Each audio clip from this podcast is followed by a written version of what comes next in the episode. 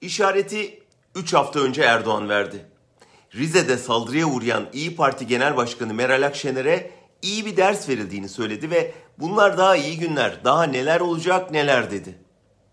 Öyle ayaküstü konuşmuyordu. Önceden hazırlanmış bir metni meclis kürsüsünde camdan okuyordu. Bu açık bir saldırın emriydi. Öl de ölelim diyen kitlesine daha neler olacağını haber vermiyor, adeta olacak şeylerin talimatını veriyordu. Muhalefet bir araya geldiğinde kazanabildiğini yerel seçimlerde görmüştü. Sandıkta erimekte olduğunu biliyordu.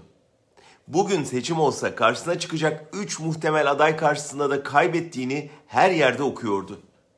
HDP'nin kilit parti haline geldiğini görüyor, onu hukuken kapatarak ya da kriminalize ederek diğer muhalefet partilerinden uzak tutması gerektiğini biliyordu. HDP hedef gösterilmeliydi, suçla ilişkilendirilmeliydi, tecrit edilmeliydi. HDP kapatılmalıydı.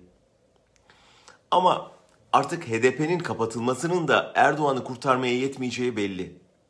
Aklındaki planı da 7 Haziran 1 Kasım 2015 arası bu ülkeye yaşattıklarından gayet iyi biliyoruz. O zaman nasıl sandıkta gerilediğinde kaos planını devreye sokarak şiddetle ürküttüğü kitleleri yeniden güvenlik politikalarına ikna edip kendi yanına çektiyse şimdi de aynısını deniyor, deneyecek. HDP İzmir binasına yapılan saldırı bir kez daha gösterdi ki karşımızda silahlı, eğitilmiş, koruma altında bir milis gücü var. Bizzat İçişleri Bakanı'nın koruması altındaki bu milisleri kollayan yargıç ve savcı cübbesi giymiş çete mensupları var.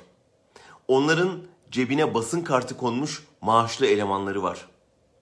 Sandıkta kaybedeceğini bilen ve kaybetmemek için her şeyi göze alabilen, devleti ele geçirmiş bir partiyle karşı karşıyayız. Korkuyla beklediğimiz en zor, kanlı final bölümü başladı.